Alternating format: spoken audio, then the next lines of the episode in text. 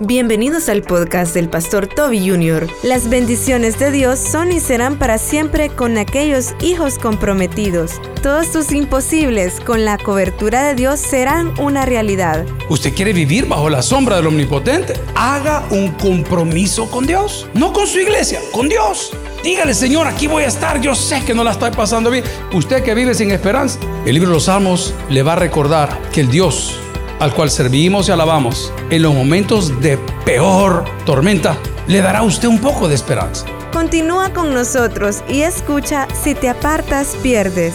Salmo capítulo 91, el que se aparta se pierde. Dígalo conmigo, el que se aparta se pierde. Déjeme comenzar diciendo que el libro de los Salmos es una compilación una recopilación de lo que se cantó en algún momento en diversos tiempos del pueblo de Israel muchos de estos salmos fueron cantados en el templo de Jerusalén. A ver, póngale atención lo lindo que es. Si quiere, tome su asiento para no interrumpirle su comunión con Dios. Hermana Patti, yo no sé quién te dio ginseng gubiloba esta mañana, pero andaba tirando fuego la hermana Patti. Si no menciona al hombre, porque Dios es grande. Pero bien, vamos a la palabra del Señor. Es que se aventó hate. Ahora, miren, muchas de las canciones icónicas eh, de diferentes ah, cantantes, ¿verdad? Eh, todavía se cantan. Por ejemplo, habrán personas que ah, si ahorita suena Camilo VI, se erizan. Y si suena el Noa Noa, se nos tuerce la congregación, sí, definitivamente. Pero ¿me entienden cuál es el sentir de la canción? Cuando usted lee el libro de los Salmos, querido, estos salmos han sido cantados por, voy a decirlo, milenios en presencia de Dios. Son alabanzas que fueron escritas para Él. Hay canciones de la generación, dependiendo de cuál sea usted, que suenan e inmediatamente le transportan. Eso es el libro de los salmos. Cuando tomamos el libro de los salmos de una manera muy light, sin mucho contexto. Ah, parecía así. Mira, hoy leí un salmo porque andaba algo abatido. El libro de los salmos no solo es la compilación de esos himnos que se cantaron en el templo a lo largo de los tiempos, sino que también el libro de los salmos nos invita y resalta la soberanía de Dios. Y nos recuerda quién Él es. No todos los salmos fueron escritos por David. Muchos de ellos sí. Y lo lindo del libro de los Salmos es que David no lo escribe desde un punto de vista inspiracional, sino que David escribe la mayoría de sus salmos desde un punto de vista testimonial. O sea que cuando presentaron ese plato de alimento o esa publicidad, no lo hizo inspiracional por lo que vio, sino porque lo había probado. Hay cosas que mis hijos no comen, pero tratamos de decirle con su mamá, mira, deberías de probar esto. No, que yo no como eso, deberías de probarlo. Y una vez lo tienen en la boca y esas papilas gustativas que son miles en la lengua se activan, el bicho, el cipote, el mono, el hijo dice, está rico, está rico. Para que el Evangelio pueda tener algo en nosotros, no debemos de verlo de manera motivacional. Para que el Evangelio haga algo en nosotros, tiene que ser de manera testimonial. Y si el día de hoy el plato del Evangelio no le es atractivo, en primer lugar es porque Dios de usted no ha tenido misericordia, hablo de su soberanía. Pero en segundo lugar es porque no lo ha probado. Porque estoy seguro que el día que usted lo pruebe va a decir, hombre, qué rico. Cuando visitamos países que no son el nuestro, pues preguntamos cuál es la bebida de acá. Un día estando en Perú me dijeron Inca Cola, Inca Cola. Y me trajeron el envase del Inca Cola. Es, es rico, es como decirle a un americano, ¿y usted ya probó la cola champán? Pero una vez prueba la cola champán, inmediatamente pide el pollo campero. Vamos a la palabra. ¿Me, ¿Me, entiende lo que le digo? Es algo que no puede ser inspiracional, sino que debe de ser testimonial. Si usted aplica este principio en su Biblia, usted se va a alejar del falso testimonio. Porque si a usted no le consta, no lo repite. y se va a ahorrar un montón de dolores de cabeza. El libro de los Salmos, cronológicamente hablando, cronos, tiempo, cronológicamente hablando, está posicionado entre 500 a 1000 años antes de Cristo. O sea que tiene un tiempo tremendo y todavía, todavía aún hoy, en el año 2024, toca temas que a todos nos incumben y da recomendaciones que a todos nos convienen. El libro de los Salmos refleja el día de hoy las luchas que todos tenemos. La lucha con el pecado, la lucha con la falta de motivación, la lucha con el odio. Es tan actualizado el libro de los Salmos y tan bello y no entiendo cómo todavía hay personas que cierran la Biblia y comienzan a escuchar un montón de locos que dicen que Dios les ha hablado. El día que usted entienda lo que la Biblia es, créame que lo que digan los locos le va a sobrar. No quiero entrar al punto si Dios todavía habla. Dios habla cuando Él quiere, como Él quiere y a través de quien Él quiere. Pero sobre todas las cosas está la Biblia, que es la máxima revelación de Dios para nosotros. Esta semana la madre de mis hijos me preguntaba en alguna conversación un poco rara porque ya era algo tarde y el tema no venía al caso. Me preguntó, ¿me amas? Y cantó un gallo. Vamos a la palabra del Señor. Ajá. Doce veces cantó el gallo. Mira, me dijo, te puedo hacer una pregunta, pero pastoral. Ajá, le digo. ¿Tú crees en la profecía? Claro, le digo que creo en la profecía. En la profecía bíblica. Claro que creo en ella. Pero ¿qué pensás de la profecía así que te da una persona? Bueno, te voy a una recomendación que me dio la Biblia a mí. Escuchadlo todo y retenedlo bueno. La segunda, probad los espíritus. La tercera, y su espíritu da testimonio a nuestro espíritu. Tres bases para saber si hablan verdad. ¿Por qué le digo? Es que una hermana apareció, un hermano, no me recuerdo, y me dijo tal cosa. Vaya, hoy te voy a contar yo. A esta hora, de un día como hoy, de la semana pasada, porque siempre hay personas que tienen una palabra, pues yo recibí a la persona que tiene una palabra por respeto. Y me dijo que tú tenías una enfermedad mortal y que uno de mis hijos iba a morir en este año. Y que yo iba a ser presidente. Vamos a votar todos. ¿ah? Eso me dijo el hombre. La voy a pasar por las tres etapas. El que habita al abrigo del Altísimo, nadie te va a arrebatar ni un hijo ni la vida si Dios no lo permite. Por más que te quieran decir alguna otra cosa, gloria al Señor. mire cómo valoramos la palabra del Señor y cómo la palabra del Señor nos protege del montón de locos que andan hablando alucinaciones. Y tienen derecho, como ellos no leen la Biblia. Es como el que no lee el diario, vive del chambre. Como el que no ve noticias, vive de rumores. Como el que no ve estadísticas, cree cualquier cosa. El libro de los salmos, hermanos, es algo tan bello que suman 150 capítulos. Eso lo hicieron los masoretas, ¿se acuerdan? La división de capítulos y versículos. Pero hay 150 capítulos. Y este libro de los salmos se divide en cinco libros internos.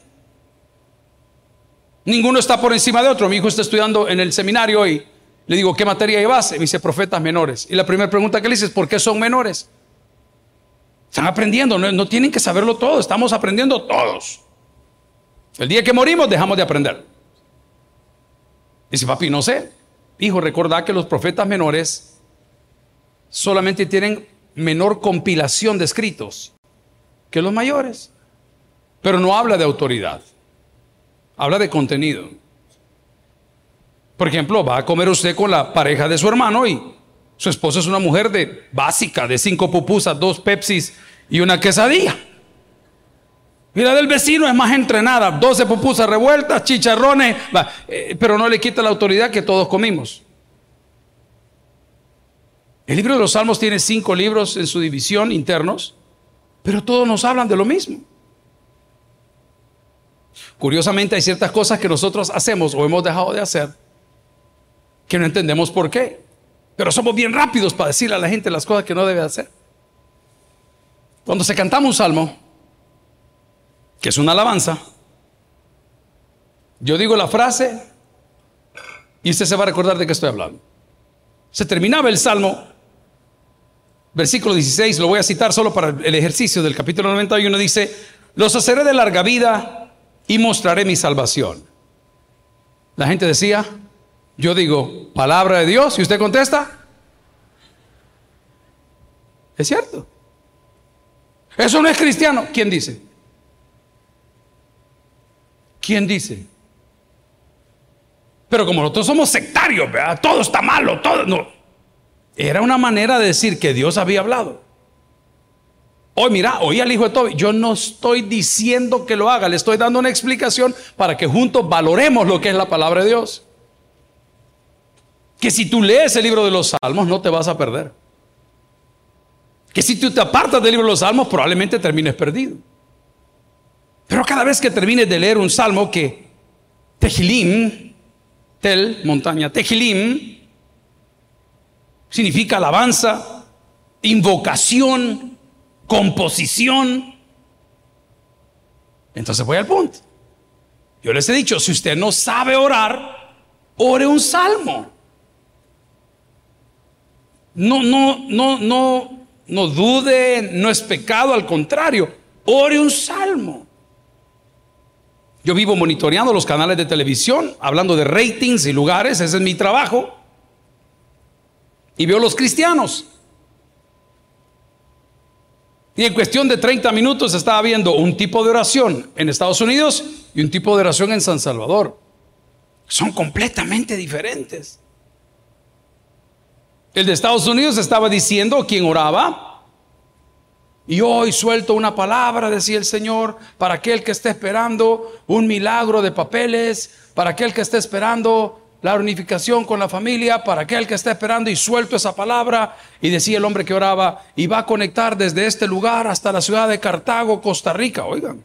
Y va, esta palabra la suelto para fulano. Esa fue en Estados Unidos. Oí la oración de aquí. Y el Espíritu Santo está haciendo y está golpeando. Y el Espíritu Santo está rompiendo cadenas. Y mucho más emoción del Espíritu Santo. Me pregunté, ¿cuál es la oración correcta? La bíblica. Porque la fe viene por el oír y el oír. Sí, no a los locos que traemos del exterior a que nos digan un montón de locuras. Si usted y yo entendemos el valor del libro de los Salmos, cuando salgamos de acá, no solo tal vez invirtamos en una buena Biblia, sino que lo vamos a tomar en serio. Cuando los pastores queremos escribir algo llamativo o hacer un ensayo, citamos palabras maravillosas y buscamos a Berkov, a Martín Lutero, buscamos a personas de actualidad, a Michel Sugelé, lo citamos.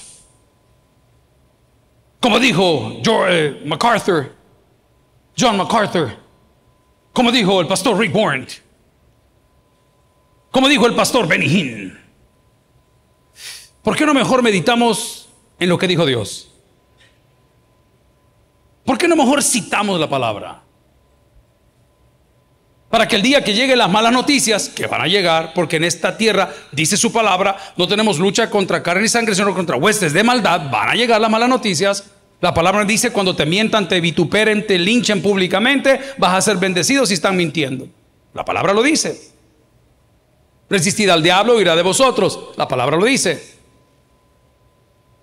¿Por qué no evocamos? ¿Por qué no recordamos? ¿Por qué no citamos la palabra del Señor con autoridad? Pero ¿por qué el libro de los Salmos? Porque la misma palabra del Nuevo Testamento nos dice que Dios habita en la alabanza de su pueblo. Y el libro de los Salmos, Tehillim, es alabanza, invocación, adoración. Porque el Señor dice, si alguno está triste entre vosotros, cante alabanzas. El libro de los Salmos.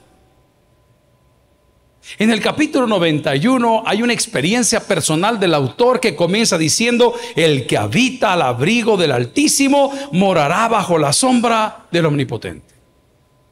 ¿Por qué no me ha alcanzado a mí esa bendición? Porque no habito, sino que visito. No permanezco, sino que voy. No he hecho un compromiso, solamente convivo con. Y aplica muchas veces en nuestras familias a nivel matrimonio. No queremos matrimonio, no queremos compromisos. Y las bendiciones de Dios desde el inicio de los tiempos han sido y serán para siempre con personas comprometidas. Les he dicho que a mí me gustan los carros, chiquitos, grandes, pequeños, largos, caros, baratos. No, a mí los carros me gustan. Y me gusta tomar un proyecto y lo voy armando. Hace poco un muchacho de alabanza le regalamos uno. Y se lo compré a mi sobrino, al hijo de la hermana Patti. Hijo, ¿qué tal está el carro? Le dije, está bonito, tío. Me dijo, arranca. Bueno, pues él es médico, él no es mecánico, hermano. Obvio que los médicos no saben de carro ni le interesa. Bueno, está bueno, pero ya le cambié esto. ¿Sabes qué? Le digo, solo para no dar algo malo, lo vamos a arreglar. Y le comenzamos a hacer, de a poner. Y el día dos o tres, cuatro, no qué días después de su cumpleaños, qué cosa, le fulano, aquí están las llaves de tu carro. ¿En serio, pastor? Me dijo, ¿en serio? Las personas comprometidas hay que saberlas reconocer. Pero también viene esa hipotada que va llegando, que tiene un año y medio, dos años, que va entrando a la empresa.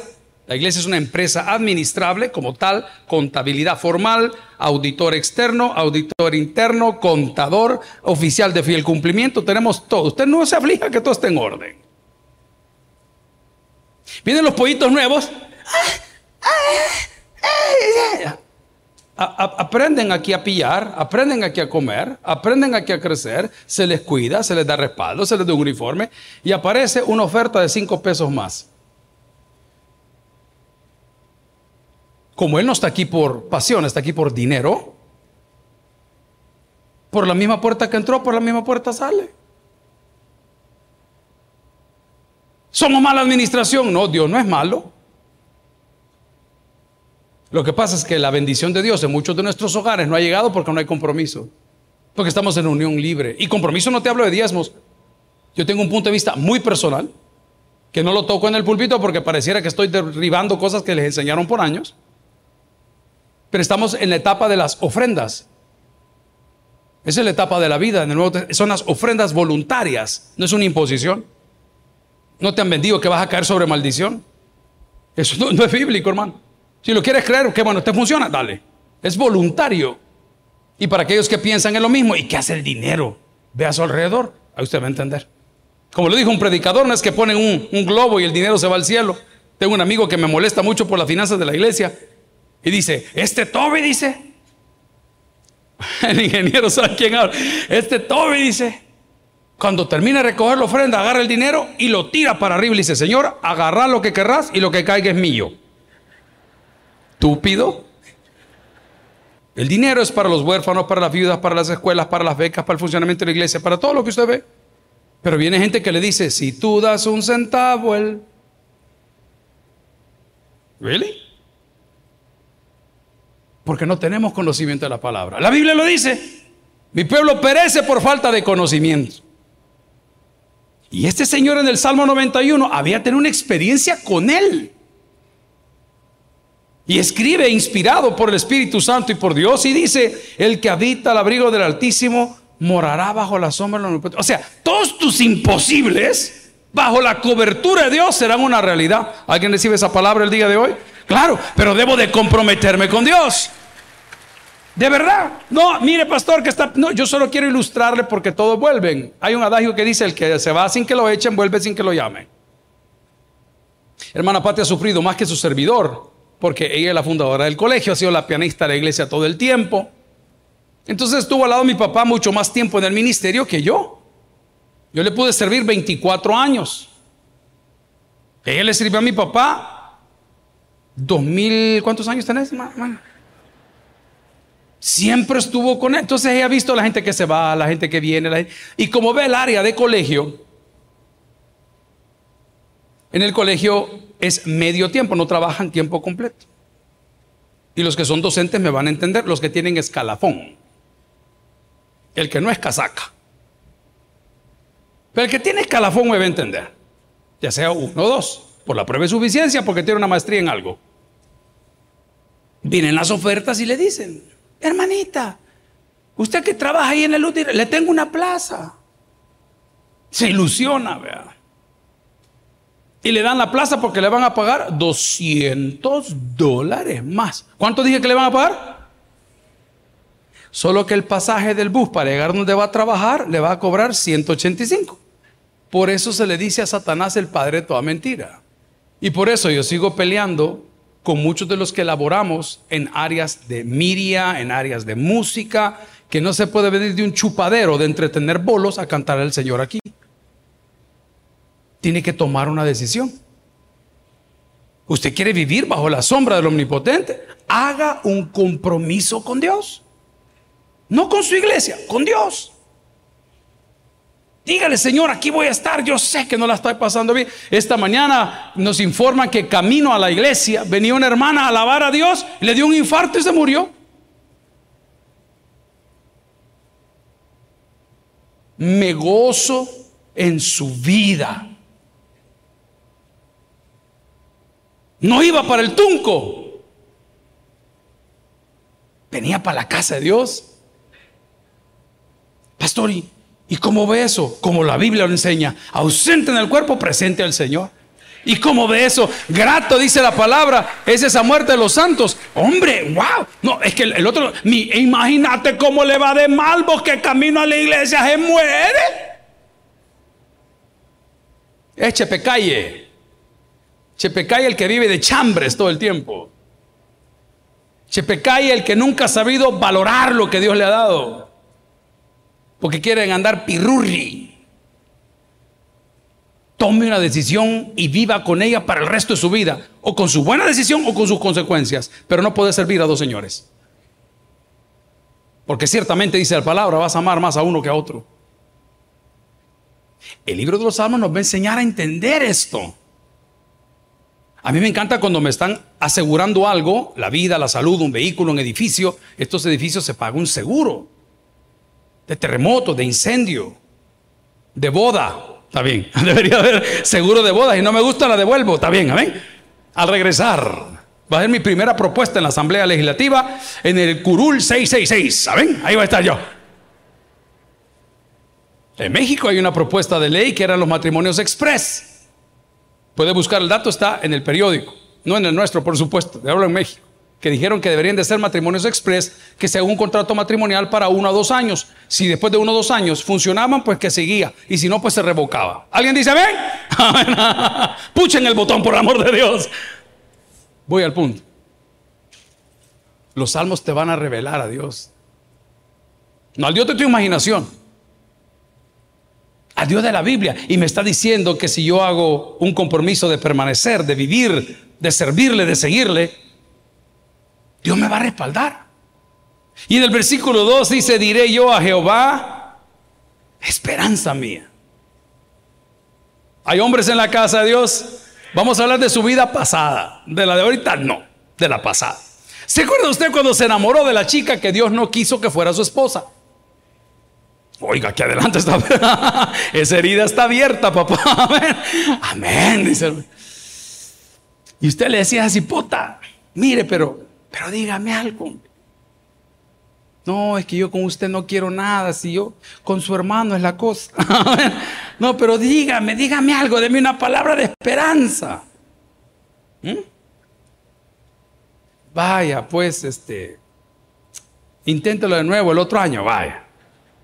Y el jugado iba a la casa emocionado.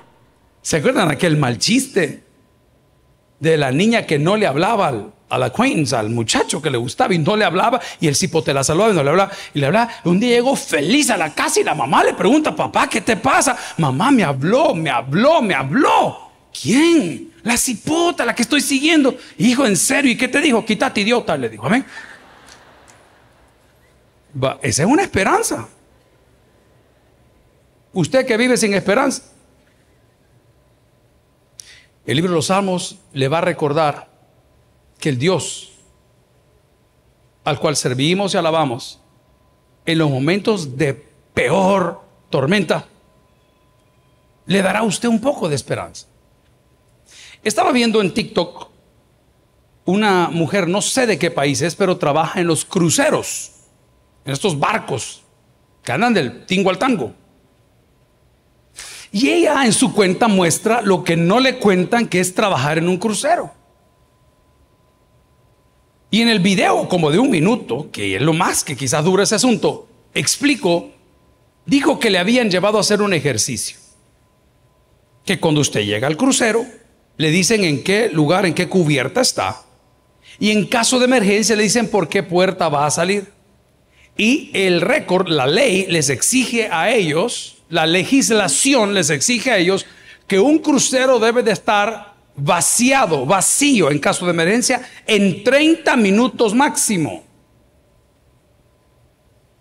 Y un crucero promedio lleva un total de 3 mil a 4 mil personas.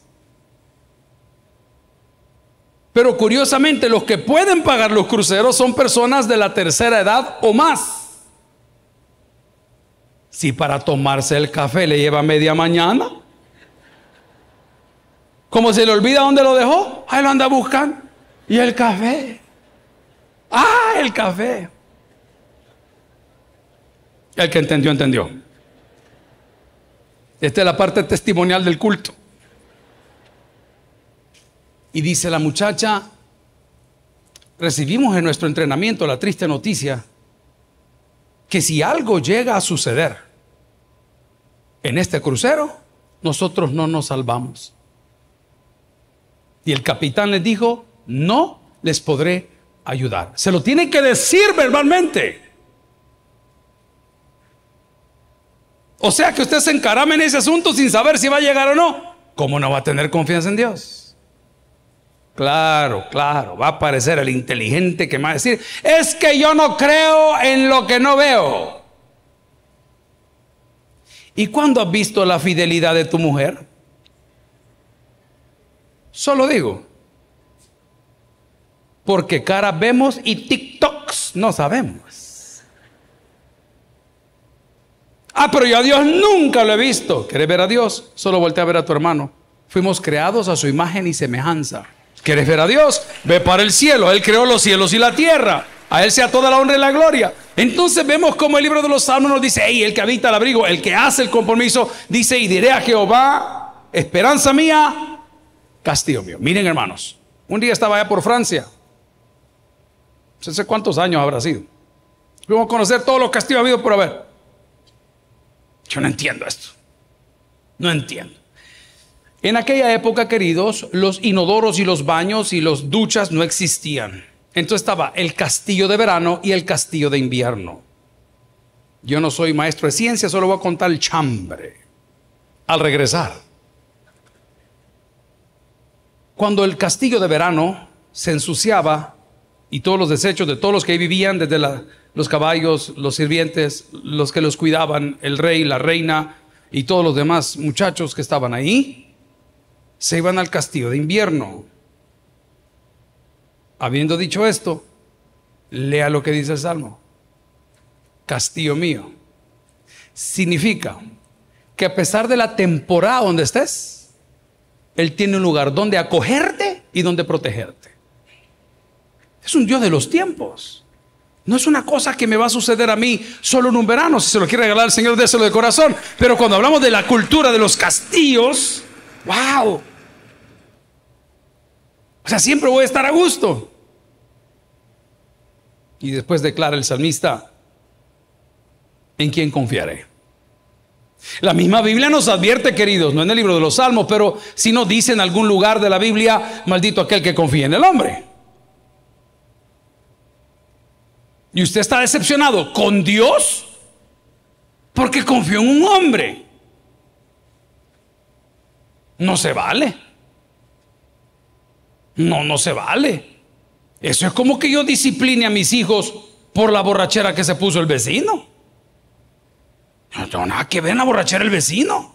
¿Por qué voy a golpear a mis hijos? Mucha gente está desilusionada de la iglesia por nosotros, los pastores. Tiene toda la razón en el sentido social, pero en el sentido espiritual su negocio no es conmigo. Yo tengo un deber, un privilegio de predicar. Yo sembré, Apolo regó, pero el crecimiento, ok. Si se lo va a regalar, déselo de corazón. Entonces no se vaya a decepcionar con Dios por algo en lo cual Dios no tuvo nada que ver, hermano. Él no lo encaramó en ese taxi que lo asaltaron. Usted se subió porque fue su decisión en su libre albedrío. Ese negocio que fracasó.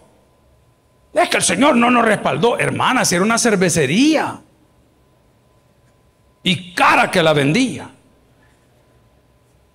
Me encantó. Fuimos a visitar a dos fines de semana. Hemos trabajado con ellos. Se llama Hotel Tesoro Beach en El Salvador. Fuimos los hombres, todos los pastores y ayer fueron todas las mujeres. Yo siempre estoy pendiente de las cuentas, qué pasó, cuánto se... Y me dice la señora, mire pastor, me dijo, nosotros acá por ser hotel debemos y tenemos que tener este tipo de bebidas. Lo que sí hemos hecho es que el precio es diferente para que no consuman tanto.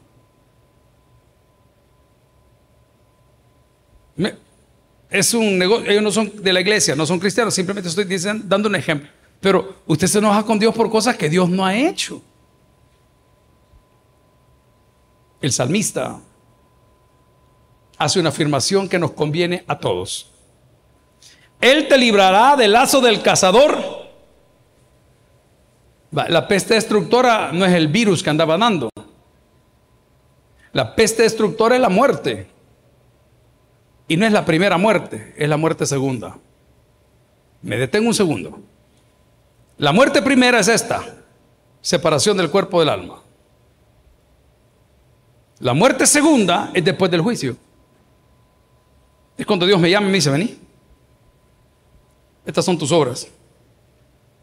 Te mandé profetas, te mandé videntes, guardé silencio, te di el Nuevo Testamento, mandé a mi Hijo Jesucristo, dejé a los discípulos, dejé a mi Espíritu Santo, puse pastores, dejé radio, televisión, internet, cristianos, dejé todo. Nunca hiciste un compromiso conmigo. Nunca diste testimonio de lo que yo soy en ti.